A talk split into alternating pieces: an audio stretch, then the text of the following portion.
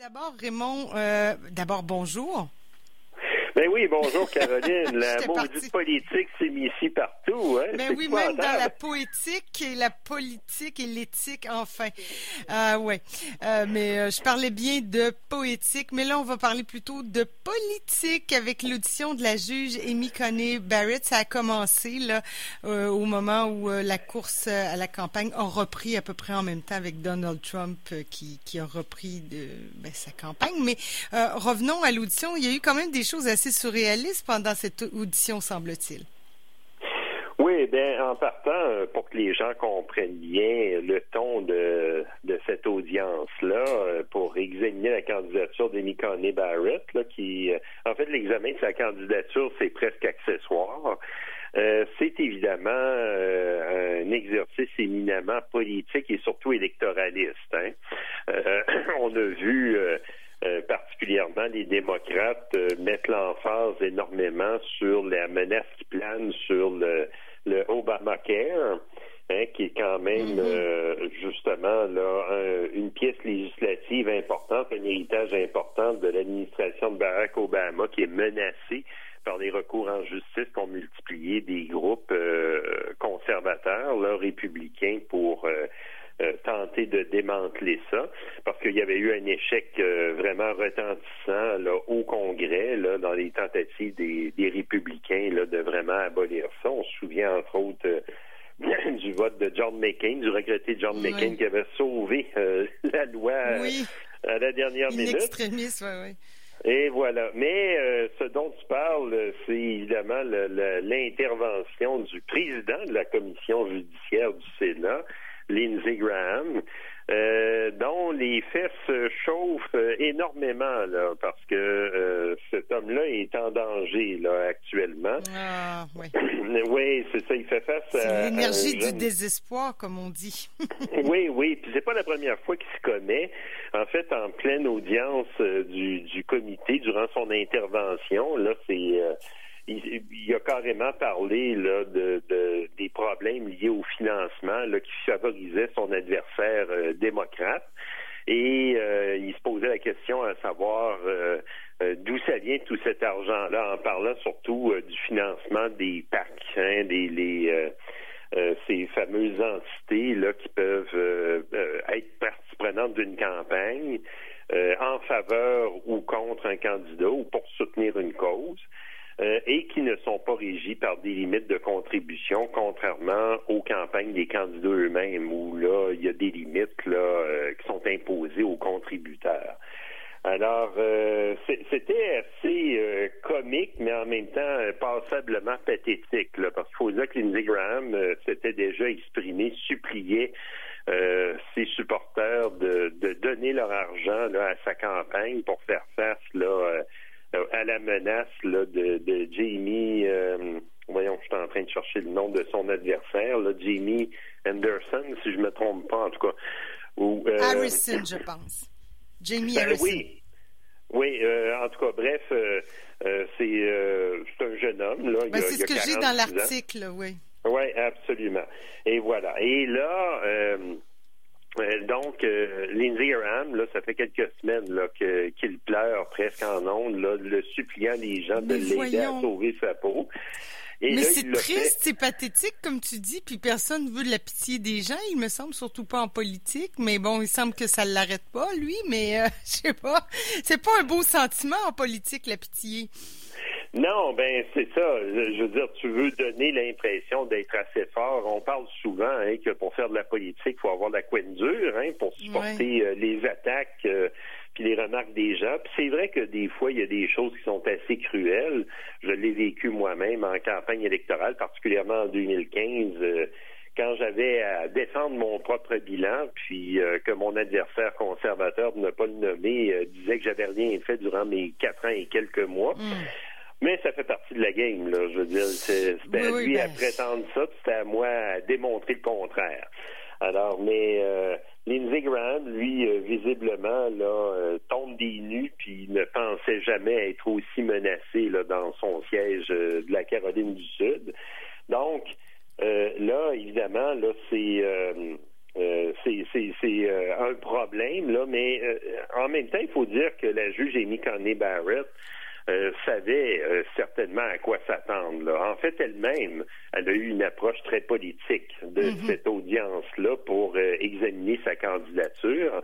elle est arrivée le premier jour avec toute sa famille, hein, ses sept enfants, dont les deux adoptés, là, donc pour donner un portrait. là, mais voilà, et voilà, ça, ça faisait partie d'une campagne faire la promotion de la femme parfaite qu'elle est, euh, admirable, ingénéreuse, euh, bref, euh, adoucir le profil.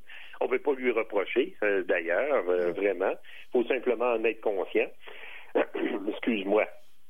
Mais ceci étant, c'est une audience, je te dirais, qui est pire que la moyenne dans le sens où elle s'inscrit dans le contexte des derniers jours de la campagne présidentielle.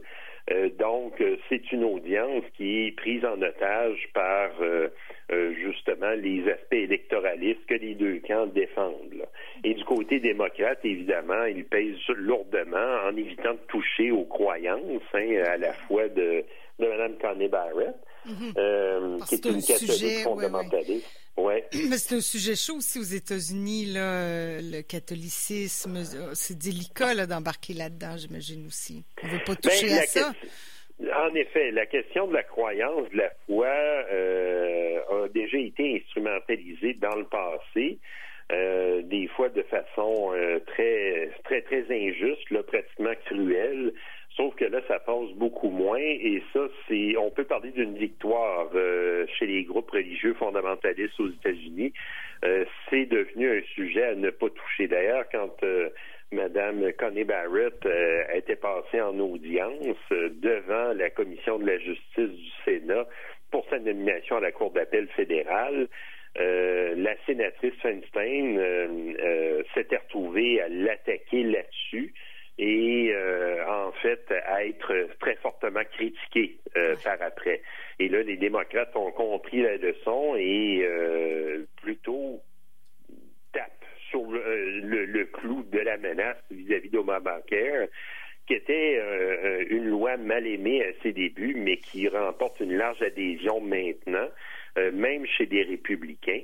Et là, on voyait euh, justement des sénateurs démocrates là apporter euh, des photos, des témoignages, en tout cas, bref, montrer et regarder à, imager tous les bienfaits d'Obamacare et de d'illustrer comme ça là de façon très crue la menace que représenterait, on mettre menace entre guillemets, que représenterait Mme Connie Barrett là vis-à-vis -vis de cette loi. parce que là, le, la Cour suprême doit entendre euh, justement je pense que c'est le 10 novembre, euh, une cause euh, reliée là, à mm. la question là, de, de, du Obamacare. Là. Ouais. Elle, semblait, moi j'ai vu quelques extraits là, elle semblait assez solide. Est-ce que euh, c'est de la frime selon toi? Est-ce que c'est c'est du, euh, on parle bien parce qu'on est en commission ou euh, ça semblait sincère qu'elle sera objective et qu'elle, bon, évidemment qu'elle va mettre ses convictions de côté. C'est tellement profond qu'on a un peu de difficulté à le croire, mais en tout cas c'est ce qu'elle semblait dire.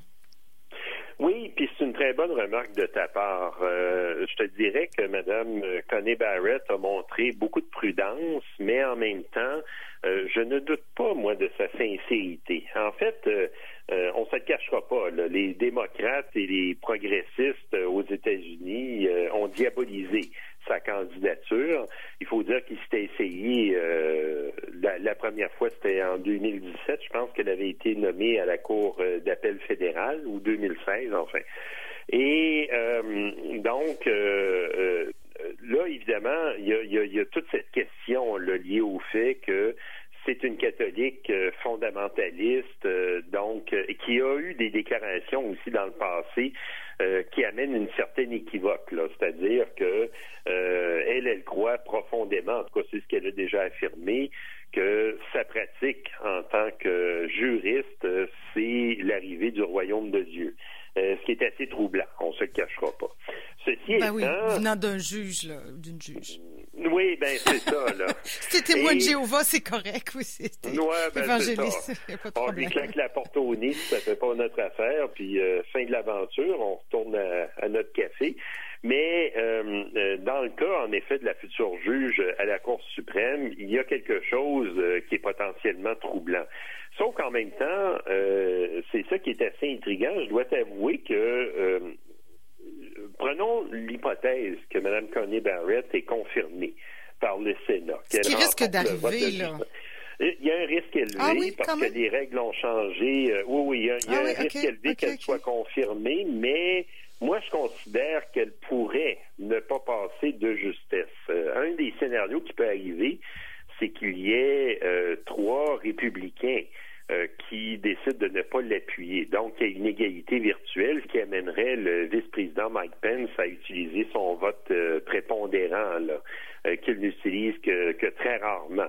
Ça, ça pourrait être un des scénarios mm-hmm. envisageables, ce qui rendrait sa confirmation en, disons, plus faible, ou en tout cas, disons qu'elle pourrait être elle pourrait être encore plus contestée, même une fois qu'elle occuperait le siège à la Cour suprême. Mais on ne peut pas exclure qu'il y ait quatre défections républicaines, surtout que plus on approche de l'échéance électorale, plus la, température monte dans la soupe euh, des républicains. Euh, je mhm. voyais un article encore euh, dernièrement là, qui montrait que les, les parce qu'évidemment il y a des sites spécialisés, hein, puis ça c'est sans compter des médias qui font des perspectives électorales. Euh, évidemment pour la course présidentielle, mais aussi pour les courses euh, euh, pour pourvoir les sièges à la Chambre des représentants et au Sénat. Et on voit des courses au Sénat qui semblaient être acquises très solidement aux républicains, qui sont ébranlés, qui s'affaiblissent. Là. Entre autres, une de mes surprises, ça a été de voir qu'en Alaska, la, la, candidat, le, le, le, le candidat républicain retrouve à être, euh, comme on dit, likely euh, euh, Republican, donc a de bonnes chances d'être élu, mais c'était quelques jours auparavant, là, carrément une réélection assurée.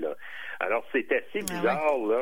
Ça, ça, ça amène une, un aspect de plus qui peut faire qu'il y a des sénateurs républicains même s'ils ne sont pas en élection. Je pense entre autres à Mitt Romney, euh, qui lui a accepté le processus, mais n'a jamais dit qu'il allait confirmer Mme euh, mhm. Connie Barrett comme euh, juge à la Cour suprême, à se poser la question dans quel sens il va se retrouver à voter. Est-ce qu'il va voter en fonction de ses convictions? On remarque que lui-même, c'est un gars qui a déjà exprimé sa foi dans le passé, donc c'est mhm. peut-être pas un problème pour lui que Mme Connie Barrett euh, soit une, une catholique croyante là. Euh, euh, très affirmée, mais en même temps, ça peut amener aussi à réfléchir, ne serait-ce que pour des considérations aussi de cohésion sociale. Et puis, puis dis-moi, Raymond, aussi, là, il n'y avait pas une considération à un moment donné, il y a quelques républicains qui sont tombés malades, je dis ça en mais, euh, mais j'avais entendu dire que, bon, évidemment, le virus s'était un peu propagé, euh, euh, qu'il y avait peut-être des républicains qui ne pourraient pas siéger justement pour la nomination de Mme Barrett parce qu'ils avaient contracté la COVID. Est-ce que c'était finalement faux, tout ça, ou si, ou s'ils sont rétablis comme Donald? Ben, en tout cas, euh, il y, en a un, euh, là, j'essaie de retrouver son nom, là, qui euh, prétend être établi, puis qui a siégé, et qui siège d'ailleurs à la commission, qui a siégé. c'était assez c'était assez troublant, en effet. Puis ça, c'est un autre facteur qui pourrait peut-être jouer. On va s'entendre sur une chose. chez les sénateurs, évidemment, il y a des sénateurs qui sont assez jeunes, là. Ah oui, j'ai retrouvé ça. C'est le sénateur de l'Utah, Mike Lee. Euh, il avait été déclaré positif à la COVID-19 euh, il y a ça euh, une grosse dizaine de jours. Mais là, il est au travail. Puis là, la, photo que j'ai sous les yeux, là, on le voit, qui est en train de parler à Lindsey Graham, d'ailleurs, le président du, de la commission. Et ils sont juste derrière le siège du sénateur Chuck Grassley. Mais Chuck Grassley a 87 ans. Oui. Alors, si un Chuck Grassley, par exemple, attrape la COVID-19, euh, pour lui, le risque est très, très élevé à son âge qu'il développe des complications. Alors, ça peut être en effet un scénario, euh, un, scénario réel qu'il y ait euh, carrément là des, des des, des, personnes là, qui se retrouvent à tomber au combat, entre guillemets, là, euh, et euh, finalement être inapte à voter. Et là, bon, évidemment, il y a des processus pour remplacer des sénateurs qui tombent, sauf que ça deviendra encore plus euh, plus délirant, disons, comme situation. Mais déjà qu'elle l'est pas mal, oui. Mais donc, il y a des processus pour remplacer des gens qui, qui, qui seraient malades pour la COVID ou pour autre raison, par exemple. Mais en fait, c'est plus au décès. Si la personne ah. est incapable de voter, ah par contre, là, ce serait un cul de sac parce qu'il n'y a pas de processus au Sénat pour du vote à distance, à moins que Mitch McConnell ah, sorte euh, ça de sa manche, fasse adopter euh, de toute urgence euh, une loi, en fait, une modification législative pour permettre aux sénateurs de voter à distance. Alors, quelqu'un pourrait voter à partir de son lit de convalescence en espérant que c'est le bon doigt qui paye sur le bouton. non, mais on nage en pleine euh, fiction, réalité fiction, hein, pour dire ça ah, comme ça. Oui, tout à fait. Là. Et, ça, euh, il faut avouer que c'est c'est assez surprenant. Alors, en tout cas, c'est ça fait partie euh, des, des, scénarios là. Euh, en fait, c'est une audience qui est vraiment hors norme de ce point de vue-là, parce que dans le contexte de la pandémie, dans l'urgence électorale, on se retrouve à avoir toutes sortes de situations possibles qui peuvent faire déraper les choses, là, puis nous amener sur un autre terrain que ce qu'on prévoyait. Là. Oui, oui. Il reste euh, combien de jours Combien de jours on avait prévu là pour l'audience de Madame Barrett? C'est quatre jours d'audience qui étaient prévus. Ensuite, évidemment, la commission va se retrouver à siéger pour débattre de sa candidature et adopter euh, ou refuser sa candidature. Ça, ce serait une vraie surprise si sa candidature soit refusée.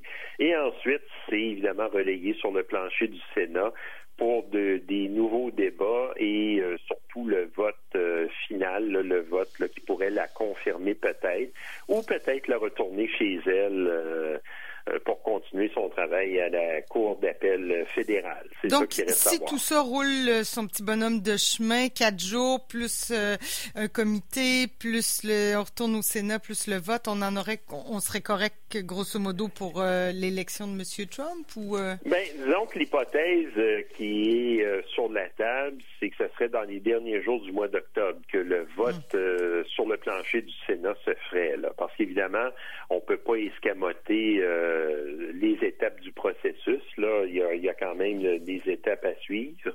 Euh, le Sénat, en même temps, évidemment, ne débat pas seulement de la candidature de Mme Connie Barrett, bien qu'il va mettre beaucoup d'énergie là-dessus. Mais euh, donc, oui, c'est ça. Là, c'est ce serait vraiment dans les derniers jours du mois d'octobre. Je pense qu'on évoquait la date du 26 octobre ou quelque chose du genre. on va, on va s'organiser, en tout cas, si elle est choisie pour faire ça avant le 3 novembre, certainement, du côté républicain. Oui, le plus possible. Mais on ne peut pas exclure non plus un autre scénario. C'est qu'on rate l'échéance du 26 octobre suite à, une, euh, disons, une aventure ou quelque chose euh, de désolant, là, euh, comme par exemple le décès d'un sénateur républicain. Euh, ce qui pourrait repousser ce vote-là après le 3 novembre, parce que les deux chambres vont siéger quand même avec leurs élus, les mêmes élus, après le 3 novembre. Euh, c'est le, le, le, Parlement là, du, des canards boiteux. Donc, on ne peut pas exclure ça, mais euh, évidemment, le scénario privilégié par les républicains, c'est de tout régler ça avant le 3 novembre. Mm-hmm. Et Quant à moi, en tout cas, c'est mon hypothèse, là, en voyant les chiffres évoluer, c'était ce que je croyais dès que Donald Trump l'avait nommé, euh, Mme Connie Barrett, ça pourrait être le dernier clou dans le cercueil des républicains, ce qui pourrait amener euh, peut-être un résultat très surprenant du genre euh, tsunami ou catastrophe là, contre les républicains. On verra ça dans quelques semaines, bon, quelques jours. OK, on fait une petite pause vraiment parce qu'on a un autre sujet, un autre sujet à débattre. Ah, oui. ben, pas à débattre, parce que je suis pas mal toujours d'accord avec toi. Tout de suite, vraiment. C'est bon.